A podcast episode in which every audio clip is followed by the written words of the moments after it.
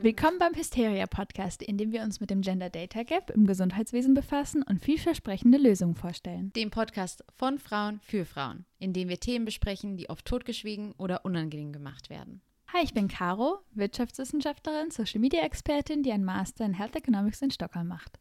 Und ich bin Anja, Ärztin mit einem Master in Global Health und zurzeit arbeite ich in der Tuberkuloseforschung in Vietnam. Wir sind beste Freundinnen, die beschlossen haben, unsere Gespräche über den Gender Data Gap öffentlich zu machen. In jeder Folge nehmen wir uns ein neues Problem vor. Wir freuen uns, dass ihr heute wieder mit dabei seid. Heute wollen wir einmal das Thema Depression bei Männern besprechen, weil wir finden, dass es ein ganz wichtiges Thema ist, was für das männliche Geschlecht oft totgeschwiegen wird. Eine kleine Triggerwarnung vorab. In der heutigen Folge beschäftigen wir uns mit dem Thema halt Depression und vor allem auch mit dem Thema Suizid. Wenn ihr in irgendeiner Art und Weise davon betroffen seid oder jemand Nahestehendes betroffen ist, verstehen wir total, wenn es vielleicht besser ist, dadurch, dass das vielleicht ein Thema sein kann, was triggernd sein kann, entweder die Folge nicht anzuhören oder lieber mit jemandem zusammen anzuhören, dass ihr dabei nicht alleine seid. Ihr könnt euch auch jederzeit immer Hilfe holen, wie zum Beispiel über euren Hausarzt oder bei verschiedenen Stiftungen, zum Beispiel bei der Deutschen Depressionshilfe. Die verlinken wir alle natürlich auch am Ende in den Show Notes. In der heutigen Folge beschäftigen wir uns mit dem Thema Gender Data Gap im Zusammenhang mit Depressionen, aber wir geben hier keine medizinischen Ratschläge. Also wenn ihr das Gefühl habt, dass ein paar Symptome vielleicht auf euch zutreffen oder generell das Gefühl habt, dass das etwas ist, was ihr mit einem Arzt besprechen wollt, dann nehmt dafür bitte Kontakt mit einem Experten auf, wie zum Beispiel dem Hausarzt. Nachdem wir das einmal vorab geklärt haben, können wir vielleicht direkt in die Folge starten. Und zwar mit einer Erklärung, was wirklich oder Definition, was Depression wirklich ist. Ja, und zwar ist es da, denke ich, ganz wichtig zu sagen, dass wir trivial total oft den Begriff Depression benutzen oder äh, irgendwie sagen so, oh, ich, ich fühle mich heute depressiv. Ja. Es gibt eben einen deutlichen Unterschied zwischen sich mal depressiv fühlen und äh, der wirklichen Depression. Also es ist nicht, wenn man mal einen Tag auf nichts Lust hat oder irgendwie aus Frust äh, über den Chef ähm, eine Runde weint. Natürlich kein schönes Gefühl, aber eine Depression ist eben, wenn man sich wirklich über längere Zeit, also für mehr als zwei Wochen am Stück eigentlich gut fühlt. Es kann sein, dass also eine depressive Stimmung hat oder Inter also Verlust an Interesse an Dingen, die man eigentlich gerne macht. Also es muss über einen längeren Zeitraum gehen und es ist eben, dass man dann eben über diesen längeren Zeitraum eben eine depressive Stimmung aufweist und nicht mehr Interesse hat an den Dingen, die man, die einem vorher Freude bereitet haben. Es kann eben auch mit erhöhter Müdigkeit zusammenhängen. Alle anderen Ursachen müssen auch ausgeschlossen werden. Das finde ich einen total wichtigen Punkt, das einmal zu definieren, weil ich das oft selbst mache. Also ich kenne das echt gut von mir selbst, einfach das so daher zu sagen. Ich glaube, das kennt jeder von uns. Und das ist halt echt problematisch, wenn es aber wirkliche Depressionen halt sind und dass es ein großer Unterschied ist. Bei der Vorbereitung für den Podcast habe ich mich mit einem Hausarzt unterhalten über das Thema und das fand ich ganz interessant, wie er das angeht, mit Patienten darüber zu reden, um dort die, das Stigmata Depression den Patienten ein bisschen zu nehmen. Und zwar sagt er, dass es eine Art innere Konfliktlösungsstrategie vom Körper ist. Entweder weil weil der Konflikt zu groß ist, dass, dass es dann ein lieber, also dass es einfach einen überrollt und eine Art Schutzmechanismus mhm. ist, um einen Konflikt verarbeiten zu können oder einfach einen so auszunocken, dass man nichts anderes machen kann, weil der Körper sozusagen schreit, es reicht jetzt. Oder dass es eine Art Konfliktverschiebung sein kann, um den Konflikt, de, den man eigentlich hat, nicht so groß werden zu lassen und das fand ich ganz interessant, Depression als innere Konfliktlösungsstrategie zu sehen und nicht nur in diese Box zu packen, du bist krank. Es ist gut, das auch von dem Blickwinkel aus zu sehen, weil Depression eben nicht eine Krankheit ist, wo es eben so ist, ah, man hat hier ähm, jemanden in der Familie, das bedeutet, dass man selber auch depressiv wird, sondern es ist eben, man kann eine Veranlagung zur Depression haben, aber im Prinzip kann eigentlich jeder eine Depression entwickeln und dann kommt es eben auf mehrere Faktoren drauf an, zum Beispiel was man in seiner äh, Jugend erlebt hat, äh, wie, wie hoch die Chancen später im Leben dann eben sind, wenn einem äh, sch schlechte Sachen widerfahren oder halt generell ähm, man in stressige Situationen kommt, wie gut man damit umgehen kann ähm, oder mit, also mit der Körper dann eben umgehen kann. Und ähm, ob es dann zu einer Depression kommt oder nicht. Also es sind sehr viele verschiedene, verschiedene Faktoren damit verbunden.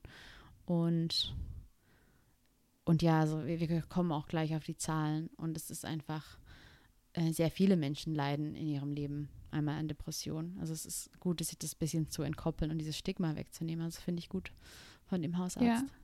Ja, voll. Also zum Beispiel gerade in Bezug auf, ich glaube, dass es nicht nur jugendliche Erfahrungen sind, also voll, weil da erlernt man, glaube ich, auch sehr viele Coping-Mechanismen und so. Aber auch, glaube ich, im frühkindlichen Alter passiert das schon, dass je nachdem, wenn zum Beispiel deine Eltern Depressionen haben, wird dir das ja antrainiert, in schwierigen Situationen oder in Konfliktsituationen so zu reagieren das war auch das, was der Hausarzt gesagt hat, also dass es diese Veranlagung gibt, aber dass er auch glaubt, dass es oft daran liegt, dass das so frühkindliche Erfahrungen sind, die dann sehr schnell übernommen werden. Aber auf der anderen Seite noch ja 100 Prozent.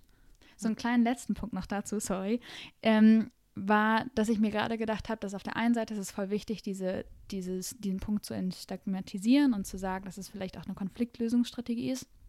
Auf der anderen Seite glaube ich, dass es manchen Menschen hilft zu sagen, du bist tatsächlich depressiv, dass man eine Krankheit hat, um zu wissen, okay, ich bin krank, wie kann man mir helfen und nicht das Gefühl zu haben, ich mache alles falsch oder was ist mit mir los.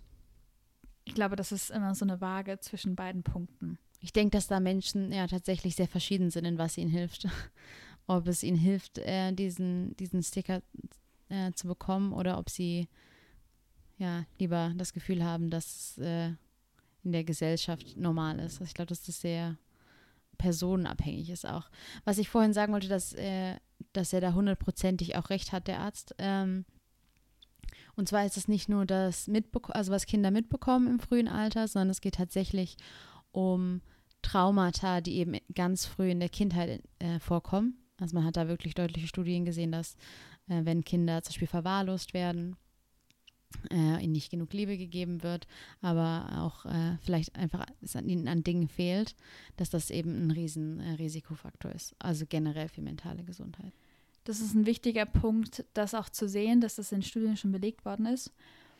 Wo ich mir gedacht habe, was vielleicht interessant jetzt am Anfang ist, dass du einmal die Inzidenz von Depression vielleicht sagen kannst, damit wir verstehen, wie weitreichend Depression in Deutschland ist. Ja, also in Deutschland sind es 10 Prozent der Frauen und 6% der Männer, die an Depressionen leiden. Also es ist auf jeden Fall ein Unterschied zwischen Männern und Frauen. Global ist es eben so, dass Depressionen teilweise selbst doppelt so häufig auftreten bei Frauen als bei Männern. Und es ist eben interessant, dass es da halt so einen großen Unterschied gibt. Und Experten denken eben, dass es vermutlich in der Realität so ist, dass Depressionen bei den beiden Geschlechtern gleich oft vorkommen ähm, also dass es auch hier eben ein Gender, Gender Data Gap gibt und dass die äh, Differenz eigentlich zwischen den beiden Inzidenzen nicht tatsächlich so hoch ist, wie sie ist. Und ich meine, dafür gibt es verschiedene Zeichen. Eines der ausdrucksstärksten Fakten ist eben, dass in Deutschland 75 Prozent der Suizide von Männern begangen werden. Was darauf hinweist, dass wir ja, also dass wir einfach dramatisch Depressionen äh, bei Männern unterdiagnostizieren. Und das ist genau der Punkt, warum wir diese Folge, diese Folge hier machen wollten. Weil A, also ein Gedanke dabei ist, dass für uns beide, wir haben uns schon oft darüber unterhalten, wie man dieses Thema der gesamten Bevölkerung nahebringt. Dass es bei dem Gender Data Gap nicht nur um Frauen geht, sondern auch um Männer, weil es Männer genauso betrifft und genauso schädigt und dass wir diesen Gap auch nicht komplett verschwinden lassen können oder, oder aufbrechen können und diese Stigmatisierung verändern können ohne Männer. Und deswegen ist es uns wichtig, alle damit ins Boot zu holen und auch über diese Themen zu reden, wo Männer unterrepräsentiert und nicht gesehen werden. Genau, weil es dann einfach unserer ganzen Gesellschaft äh, besser gehen würde. Ja. Ja, und äh, wo fängt das Problem dann an? Ist vielleicht die Frage. In der heutigen Folge wollen wir eben drüber nachdenken, warum das der Fall ist oder eben verschiedene Aspekte von dem Problem beleuchten und dann besprechen, ja, was man daran vielleicht ändern kann. Und ich glaube, womit man vielleicht gut einsteigen kann, ist eben dieses, dass Männer vielleicht keine Hilfe suchen. äh, also dass sie sich sehr wohl nicht gut fühlen, aber dann eben keine Hilfe suchen. Und was ich generell total schockierend fand, oder ich denke auch sehr viele Menschen in Deutschland sehr schockierend fanden, war die Umfrage von Plan International, bei der man eben eine große Gruppe an Männern und Frauen befragt hat zu verschiedenen Themen und dabei viele verstörende Dinge ans Licht kamen. Aber eine Sache, die eben sehr gut in dieses Thema passt, ist, dass 71 Prozent der Männer angegeben haben, dass sie persönliche Probleme selbst lösen und nicht um Hilfe fragen. Hart. Und das ist eben genau das. Also wenn es, ja, also wenn sie nicht gut geht, dann denken sie halt, dass es ihre Aufgabe ist, es alleine zu lösen, statt vielleicht Freunde oder Familie um Rat zu fragen. Ich finde, das ist wirklich eine schockierende Umfrage, aber auf eine Art und Weise auch logisch, weil ich finde, dass gerade im Deutschen diese, diese noch traditionelle Rolle des starken Mannes, für mich persönlich wird oft davon ausgegangen, dabei, dass Männer nicht weinen, dass sie immer kontrolliert sind, dass sie keine Fehler machen und auch keine Trauer, Liebe, Verbundenheit oder Angst zeigen können. Und mhm. das ist halt total kontraproduktiv für genau dieses Thema von Depression. Genau. Ich finde, eine Depression kann man halt nicht ohne Mitmenschen lösen und nicht lösen, ohne nach Hilfe zu fragen. Wenn das einer der Grundstrukturen ist, nicht nach Hilfe zu fragen und Probleme alleine zu lösen, kann es nicht funktionieren. Und da finde ich, ist es eine total interessante oder zeigt sich total dann in den Studien, dass A, 71 Prozent von Männern das angeben und auf der anderen Seite, dass die Suizidgefahr bei Männern viel höher ist als bei Frauen, obwohl statistisch gesehen viel mehr Frauen depressiv sind. Ja, genau. Und ich denke, dann kommt eben noch dieser Druck dazu von diesem Rollenbild, von de, an das wir, denke ich, beide nicht glauben, aber dieses traditionelle Rollenbild, in der der Mann eben Karriere machen muss und am besten noch Alleinversorger ist und ähm, also ja, sich noch um die Familie kümmern, kümmern soll, auch finanziell, was ja ein Riesendruck ist. Also wenn wir, also ich persönlich denke eben, dass wenn man diesen Druck rausnimmt, diese Geschlechterrollen wegnimmt, dann nimmt das ja auch den Männern da schon einen gewissen Druck weg, weil man sich die Rolle ja teilt. Ja. Also man muss nicht alleine für einen anderen Menschen verantwortlich sein. Und ja, klar, wenn man, also das ist ja ein Riesenstress. Und ich denke, dass wenn man eben diesen Stress erfährt und dann aber das Gefühl hat, darüber nicht reden zu können, ja, dann fühlt man äh, sich ja komplett alleine. Also ich glaube, einer der Punkte bei Depressionen genau. ist ja, dass man sich komplett alleine fühlt oder man das Gefühl hat, es gibt niemanden auf der Welt, der so fühlt aber so fühlen halt alle Depressiven. Und wenn das mehr mm. thematisiert wird und offen besprochen werden kann und jeder nach Hilfe fragen kann, kann das, glaube ich, schon extrem viel helfen. Und auch dem Gender Data Gap, dass diese Männer erfasst werden, datenmäßig. Was ich noch dabei sagen wollte, was mir gerade noch dabei eingefallen ist, ich verstehe auch auf der anderen Seite, dass es einen ganz großen Konflikt bei Männern, glaube ich, oft auslöst, dass dadurch, dass viele so groß geworden sind und die, diesen Strukturen groß geworden sind, ist es, glaube ich, unfassbar schwierig, sich von denen zu lösen. Dass wenn dir gesagt wird, du darfst nie weinen und so weiter und so fort, dass, dass man nicht gelernt hat, mit diesen Emotionen umzugehen, ist es, glaube ich, im Erwachsenenalter umso schwieriger, diese aufzubrechen. Und es gibt im Moment, ja, oder auch über die letzten Jahre oder Jahrzehnte, oft gegen Bewegung, gegen diese Offenheit und Entstigmatisierung. Und ich glaube, ein Punkt ist davon dieser Teil, dass Männer oft in diese, genauso wie Frauen, in eine bestimmte Box gebracht werden. Und wenn die auf eine Art und Weise hinterfragt wird, ist es unangenehm und anstrengend. Dazu kommt ja auch noch, dass selbst wenn Männer sich eingestehen, dass sie ein Problem haben oder merken, mh, hm, ich komme hier mit selber nicht mehr klar, dass sie später oder eben nicht ähm, bei Hilfe suchen bei Ärztinnen. Und das finde ich unfassbar traurig. Aber das, das spiegelt das ja genau wieder. Was ich dabei erschreckend fand, als ich mich jetzt für die Folge vorbereitet habe, war, dass es halt ein, ein Gegenspiel ist. Also es ist nicht nur die Patientenseite dabei, dass Männer erst mhm. später nach Hilfe suchen, sondern dass es auch andersrum ist, dass oft die Symptome von Ärzten auch negiert werden. Also dadurch, dass unser Konstrukt von was heißt es Mann zu sein, dass es dabei übertragen wird, wie von Ärzten Diagnosen gestellt werden. Also Männer spielen, spielen zum Beispiel auch Probleme oft herunter und berichten seltener von psychischen Belastungen und werden daher auch oft A weniger wahrgenommen, aber dass auch die unterschiedlichen Kommunikationsverhalten von zum Beispiel Männern und Frauen zu unterschiedlichen Wahrnehmungsmustern führen kann und dazu dann bei Ärzten zu Fehldiagnosen und Unterbehandlungen von Depressionen bei Männern. Ja, ich denke auf jeden Fall, dass es auch eben eine gewisse Wechselwirkung ist. Also, dass es von beiden Seiten eben irgendwo auch ausgeht.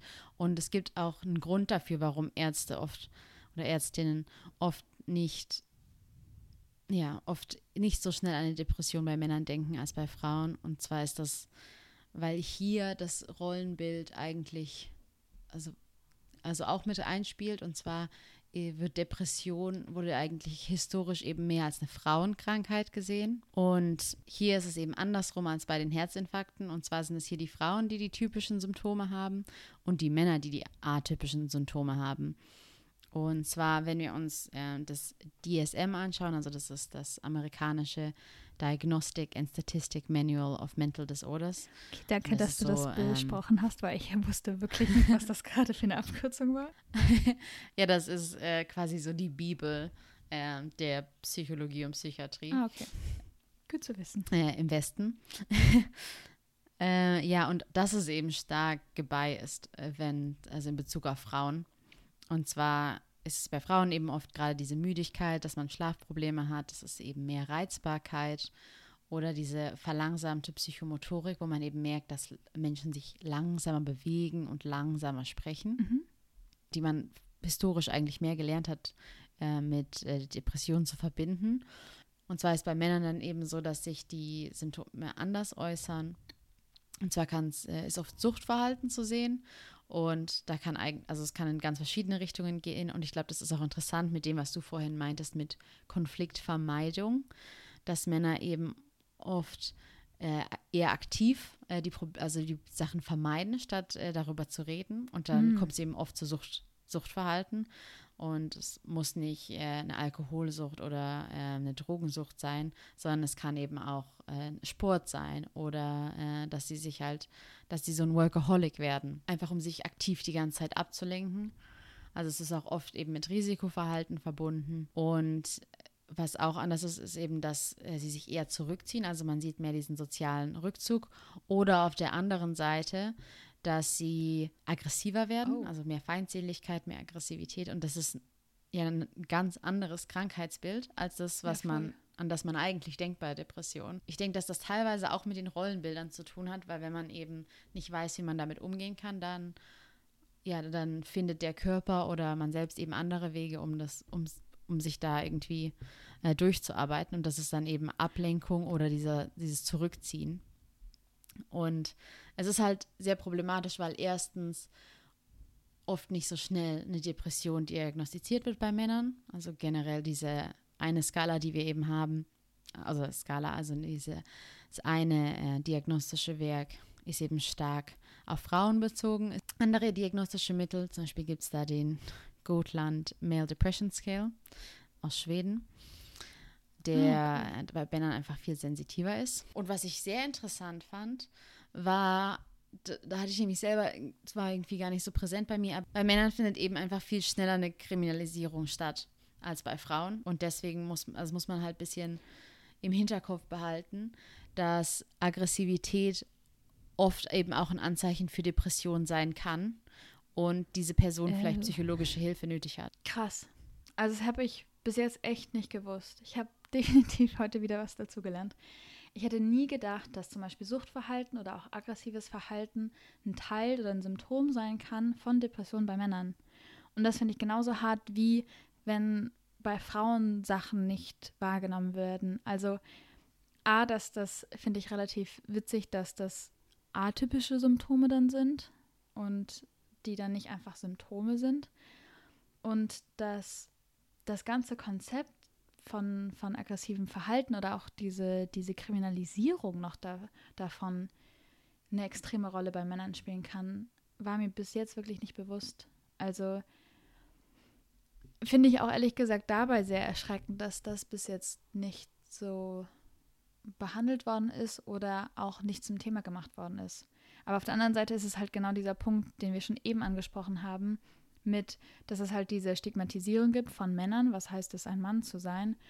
Und da passt es dann halt eher ins Bild, ein aggressiver Mann wird kriminell, als ein aggressiver Mann ist depressiv und braucht Hilfe. Und das finde ich ein interessanter Punkt. Ja, ich fand es auch total spannend, weil ich hatte auch noch nie aus, aus der Sicht auf die Sache geschaut. Mir, sowas ist einem irgendwie nicht so ja. bewusst.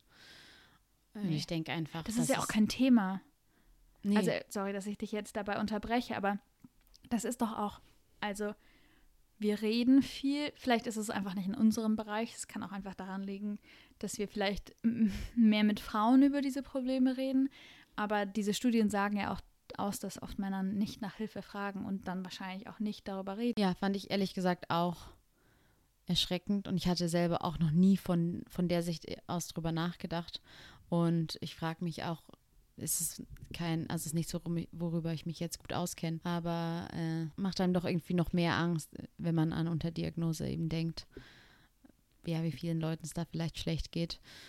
Äh, was ich ganz kurz anbringe, das hat nicht unbedingt was mit dem Gender Data Gap zu tun, aber ähm, die Wartezeiten generell, also auch wenn, wenn jemand dann zum Arzt geht und, ähm, und der Arzt richtig diagnostiziert, dann dauert es eben im Durchschnitt trotzdem noch zwei Wochen, bis jemand ein Erstgespräch hat äh, bei der Psychotherapie. Und auf den ersten Termin wird im Durchschnitt halt tatsächlich 20 Wochen äh, gewartet, bis man dann wirklich die Therapie bekommt. Also das ist für beide. Ich finde, das ist einfach eine Zahl, die wollte ich ganz kurz nennen, weil ich das selber sehr traurig und erschreckend finde. Für beide Geschlechter. Und alle anderen. Ja. Ja.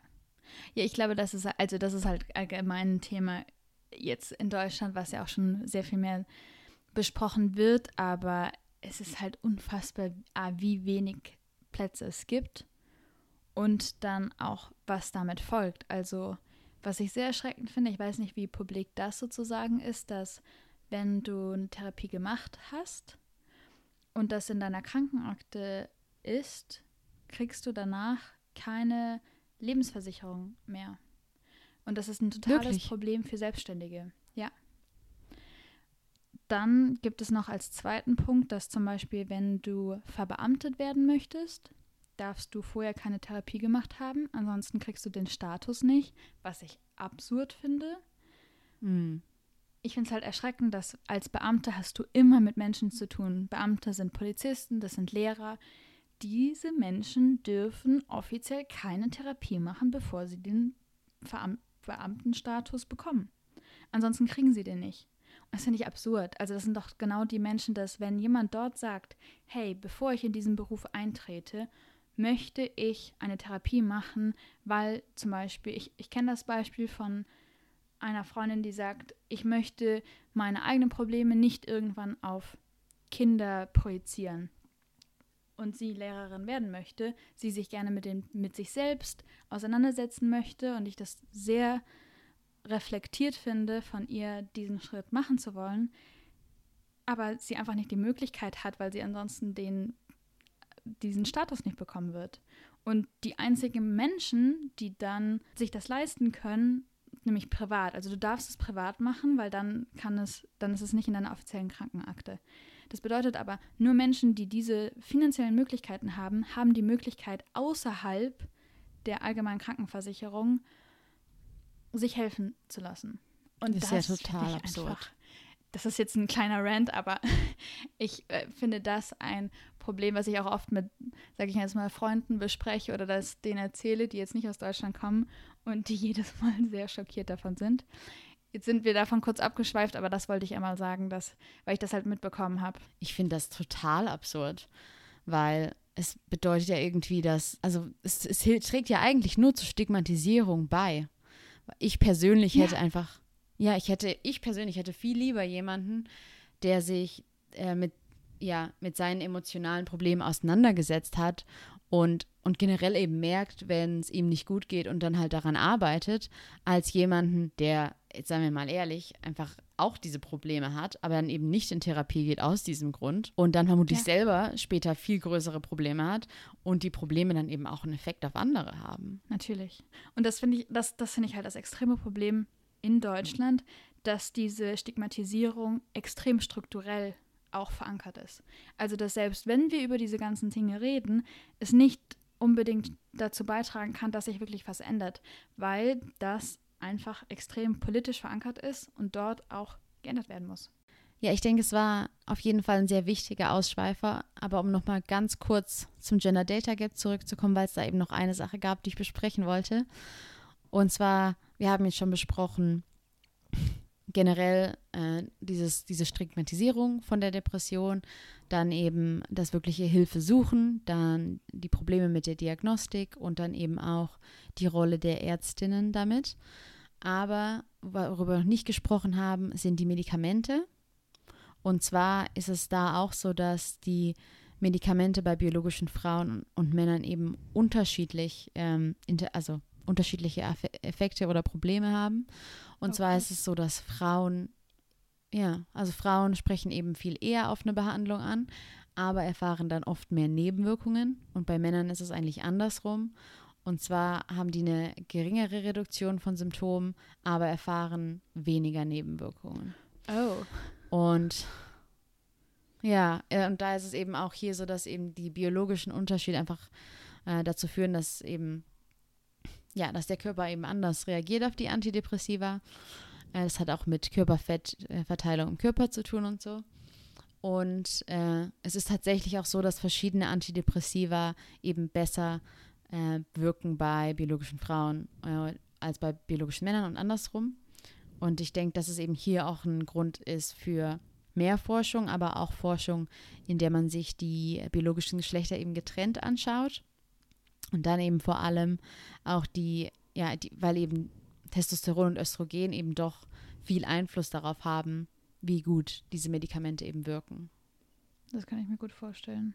Aber krass, dass das bis jetzt noch nicht gemacht worden ist. Also es ist nicht so, dass es keine Daten gibt, weil sonst könnte ich zum Beispiel nicht sagen, dass ja. es so ist mit den Nebenwirkungen. Aber ich denke, dass es Raum für, also es, vielleicht haben wir das zu negativ dargestellt. Also es wird jetzt danach geguckt und man merkt eben, dass es Unterschiede gibt. Ja, okay. Gut, aber dann sind wir am Anfang. Es ist sehr schade, dass wir in 2023 am Anfang dabei stehen bei diesen Forschungen, aber besser als gar nicht. Aber das zeigt halt auch wieder, wie wichtig Sichtbarkeit ist. Und Sichtbarkeit entsteht halt dadurch, dass Menschen darüber reden. Ja, da kommen wir dann immer wieder zu unserem Thema, so egal, um welches Geschlecht es dabei geht, um welche Stigmatisierung wenn es Sichtbarkeit bekommt und normalisiert wird und diesen, dieser Druck daraus genommen wird, kann es halt dazu beitragen, dass der Gender Data Gap minimiert wird und mehr daran geforscht wird und dann unfassbar vielen Menschen helfen kann. Vielleicht ein Punkt, den wir ganz kurz am Anfang, glaube ich, besprochen hatten oder angeschnitten hatten, ist der Punkt, dass wenn, wenn man sich eine Depression, depressive Person anschaut, ist dass das ja nicht nur die Person beeinflusst, sondern auch das komplette Umfeld. Und wenn da, da kommen wir auch wieder zu dem Punkt, ähm, sollte man das in eine Box packen oder nicht, ist, dass es vielleicht manchmal auch fürs Umfeld einfacher oder verständlicher ist, dass wenn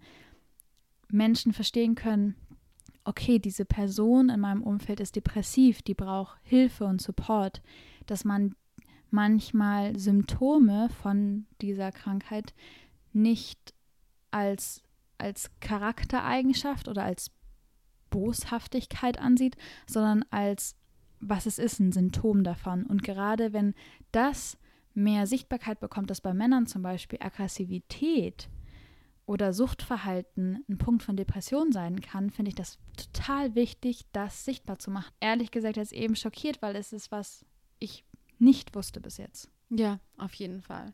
Ich finde, dass es, wie du sagst, eben total wichtig ist, dass wir, wir mehr darüber sprechen und auch offen darüber sprechen. Und ich dachte, was vielleicht schön ist, dass wir an der Stelle auch ein bisschen über positive Entwicklungen reden. Auf jeden Fall. Und ich habe ein paar Beispiele. Ja, ich habe ein paar Beispiele mitgebracht. Schön. Äh, vielleicht hast du auch ein paar später. Ja. und zwar war es mich, also was mich aufs Thema generell gebracht hat oder jemand, vor dem ich, für den ich extrem viel Respekt habe, ist Kurt Krömer, äh, der mhm. dann, der eben selber inzwischen, glaube ich, auch ein Buch drüber geschrieben ja. hat, aber der einfach sehr offen über seine Depression spricht. Ja, auf eine sehr ehrliche und offene Art und Weise.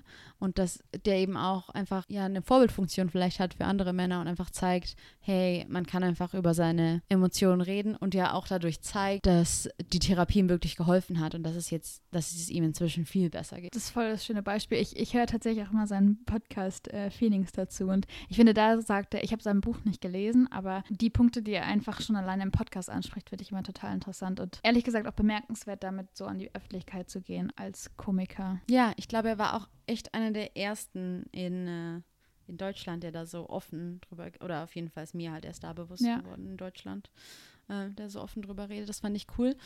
Und was ich noch gesehen, also vielleicht in der gleichen Sparte, was ich cool fand, war, dass es in Australien auch eine Mental Health äh, Kampagne gab, in der äh, Männer tatsächlich auch ermutigt wurden äh, zu weinen. Und das ist einfach ein super schönes Video auf YouTube, werde ich auch unten in die Shownotes stecken. Und ich fand, und später eben auch äh, persönliche Geschichten dann erzählt werden, also die man dann Ah, finden schön. kann. Äh, Also fand ich richtig schön gemacht. Was ich auch interessant fand, war mh, der Beitrag von der WHO zu dem Thema. Ich fand das Beispiel generell gut, also wie die ähm, Depression erklären für, äh, für den Laien, war eben von einem ganz ja, von einer ganz persönlichen Sicht aus, also statt darüber medizinisch zu reden, sondern dieses Bild von eben einem schwarzen Hund, der ein, äh, der immer wieder im Leben auftaucht und einem halt die ganze Freude an, an den Sachen nimmt, an denen man normalerweise Freude erfährt. Und der dann eben größer werden kann manchmal und einen dann komplett einnimmt. Dass man aber dann mit Therapie eben lernen kann, damit umzugehen. Und ich fand dieses ganze Beispiel total Oh. schön.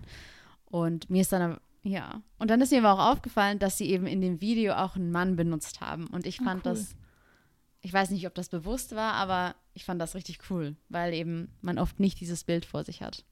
Ich glaube, wenn die WHO eine Kampagne macht, ist das schon bewusst gewesen und äh, voll schön. Also ich finde, das äh, habe ich noch nie drüber nachgedacht, aber und ich habe das Video jetzt noch nicht gesehen, aber ich finde die Idee mit dem schwarzen Hund als Sinnbild oder als wie so ein schwarzer Schatten, könnte ich mir vorstellen. Ich, wie gesagt, ich habe das Video nicht gesehen, aber das finde ich ein gutes Beispiel, das so zu verbildlichen, verdeutlichen. Ich habe noch ein paar Beispiele mitgebracht, weil ich es mir halt auf Social Media dann angeschaut habe, dass es definitiv so ist, dass über die letzten Jahre hinweg vor allem immer mehr ein Bewusstsein und auch die Ermutigung in sozialen Netzwerken entstanden ist, über männliche Depression zu reden und dass allgemein psychische Gesundheit erheblich zugenommen hat als Thema, was Männer auch besprechen. Dafür gibt es auch relativ viele Podcasts inzwischen, die darüber diskutieren und das auseinanderklamüsern und vor allem, wo Männer mit Männern sprechen darüber, dass das auch für die vielleicht auf die Art und Weise ein sicherer Rahmen ist, wo sie sich gehört fühlen. Was ich schön fand, war zu sehen, dass auch viele Ratschläge inzwischen gegeben werden von Männern zu Männern,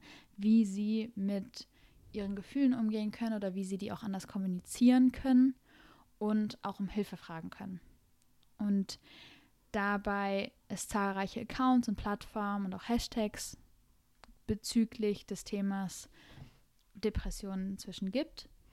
Was man aber auch sagen muss, dass es genau andersrum, wie Social Media oft ist, dass es halt das genau andersrum auch gibt, dass es extrem viele Accounts auf der anderen Seite gibt, die dieses ganz klassische Männerbild verfolgen, das sehr dramatisieren auf eine Art und Weise, was ein starker Mann ist, wodurch halt diese Stereotypen total gefestigt werden oder die auch so ausgespielt werden. Was ich dabei echt schräg dann manchmal fand, war, dass diese Videos gibt es halt nicht nur von Männern, sondern das gibt genauso viele Frauen, die auf eine Art und Weise sehr subtil darauf, abziehen, so was ein Mann, Mann zu sein hat oder was es bedeutet, ein Ehemann zu sein, wo oft diese Punkte halt unterdrückt auf eine Art und Weise halt mit einspielen, dass der dieser Versorger ist, der, der immer da ist und der, der nie Emotionen zeigt und man selbst als Frau dann die Emotionen zeigen darf. Die, die Punkte fand ich ein bisschen schräg. Schrecklich. Ich bin total froh, dass ich in meinem Freundeskreis äh, echt das Gefühl habe, dass, ähm, dass eigentlich jeder in der Lage ist, über seine Gefühle zu reden und das eigentlich auch macht. Also da bin ich sehr dankbar für. Das ist sehr schön. Also ich muss sagen, jetzt inzwischen habe ich das auch, aber wenn ich jetzt zum Beispiel reflektiere, so auf ein paar hm, Freundschaften oder, oder Situationen. In der Vergangenheit muss ich wirklich sagen, dass da echt einige Männer, glaube ich, öfters Probleme hatten, ihre Gefühle zu kommunizieren. Ähm, wo ich die selbst damals auch nicht reflektiert habe, ehrlich gesagt, woher diese Punkte manchmal kommen können. Aber ein allerletzten mhm. Punkt, den ich echt interessant fand, war, dass ich darüber nachgedacht habe oder mich ein bisschen damit aus, das mal nachgeschaut habe, wie mit Depressionen bei Männern umgegangen wird in verschiedenen Kulturen. Also die Punkte, die wir jetzt besprochen haben, ah. sind ja vor allem bezogen auf die westliche Kultur und auf Deutschland. Und je nach Kultur kann das noch extremer sein, aber auch auf der anderen Seite besser. Also zum Beispiel in, in verschiedenen asiatischen Kulturen ist es oft so, dass es ein sehr starkes Stigma in Bezug auf psychische Gesundheit gibt und Männer oft Schwierigkeiten mhm. haben können, ihre Probleme anzusprechen oder auch professionelle Hilfe zu suchen. Das gibt es oft nicht. Interessant, dass du sagst, ich hatte was Ähnliches gefunden. Und zwar, dass in den Ländern, in denen der Gender Gap, also nicht der Gender Data Gap, aber ge generell der Gen Gender Gap, also ähm, vor allem auf Einkommen bezogen, desto größer der ist, desto äh, größer ist eben auch dieser Unterschied in den Inzidenzen von Depressionen zwischen Männern und Frauen. Oh. Also es, es scheint schon einen Zusammenhang zu haben. Ja. Aber es ist ja auch irgendwie logisch, einfach von den Argumenten, die wir jetzt schon genannt haben. Aber interessant, also das ist auch ja. wirklich so, weil dazu die Zahlen hatte ich jetzt nicht nachgeschaut. Ja, das ist voll interessant, dass das auch wirklich in, in Statistiken schon so abgebildet worden ist. Aber es macht auch total Sinn, dass es halt diese Korrelation existiert. Wo ich es auch gelesen habe, war also in lateinamerikanischen Kulturen ist es relativ ähnlich, wo psychische Gesundheit oft tabu tabuisiert wird und oft auch einen Verlust von Männlichkeit darstellt, wenn man zum, wenn ein Mann zum Beispiel nach Hilfe fragt. Dann auf der anderen Seite ist es aber so, dass es echt viele afrikanische Kulturen gibt, wo sich das anders zeigt, dass zum Beispiel die Wahrnehmung von psychischen Problemen und Depressionen stark von mit kulturellen und spirituellen Überzeugungen geprägt sein kann und dort Männer sich eher an traditionelle Heiler oder religiöse Führer wenden können, um Unterstützung zu erhalten. Und natürlich gibt es dort auch eine Stigmatisierung und fehlende Ressourcen oft für die, die Unterstützung von psychischer Gesundheit. Aber trotzdem fand ich es da interessant, auch den Blick auf verschiedene Kulturen zu sehen. Auch interessant zu hören, ja, wie viel oder darüber nachzudenken, wie viel Einfluss da eben auch Kultur hat. Ja, total. Ich finde es total interessant, einfach zu sehen, wie unterschiedliche Kulturen unterschiedlich mit diesen Sachen umgehen und es dabei halt auch wieder zeigt, dass die Rolle des, Man des Mannes halt sehr davon beeinflusst wird, wie soziale Strukturen herrschen, weil davon werden wir halt extrem geprägt. Als Abschluss für diese Podcast-Folge habe ich einen total interessanten Artikel gefunden, der sich genau mit diesem Thema auseinandergesetzt hatte und sogar witzigerweise Kurt Krömer namentlich erwähnt hat. Und die haben am Ende ein Fazit geschrieben von vier Punkten für die Praxis. Und die wollte ich hm. einmal mit euch ganz am Ende nochmal teilen. Und das ist erstens, dass depressive Männer suchen, wenn überhaupt meist hausärztliche Hilfe und gehen nicht zum Psychologen. Männer zeigen häufig andere männliche Depressionssymptome über die, diese atypischen Symptome als Frauen, über die wir geredet haben, und werden öfters fehldiagnostiziert. Männer neigen dazu, Depressionen zu verharmlosen auf der anderen Seite oder ganz zu verschweigen. Und bei der leitliniengerechten Behandlung von Depressionen haben Psychotherapie und medikamentöse Therapie oft keinen Unterschied gemacht bis jetzt zwischen Männern und Frauen. Diese vier Punkte, finde ich, spiegeln sehr auch die Punkte wieder, die, die wir jetzt in dem Podcast genannt haben. Und letztendlich geht es halt darum, dieses Thema sichtbar zu machen. Genau, und das haben wir hoffentlich jetzt gemacht. Wir fänden es interessant, eben auch von euch zu hören, was ihr da Neues dazugelernt habt und worüber ihr gerne mehr erfahren würdet. Und freuen uns generell über euren Support. Also lasst uns gerne ein Like da und folgt uns. Wir freuen uns schon aufs nächste Mal. Tschüss. Tschüss.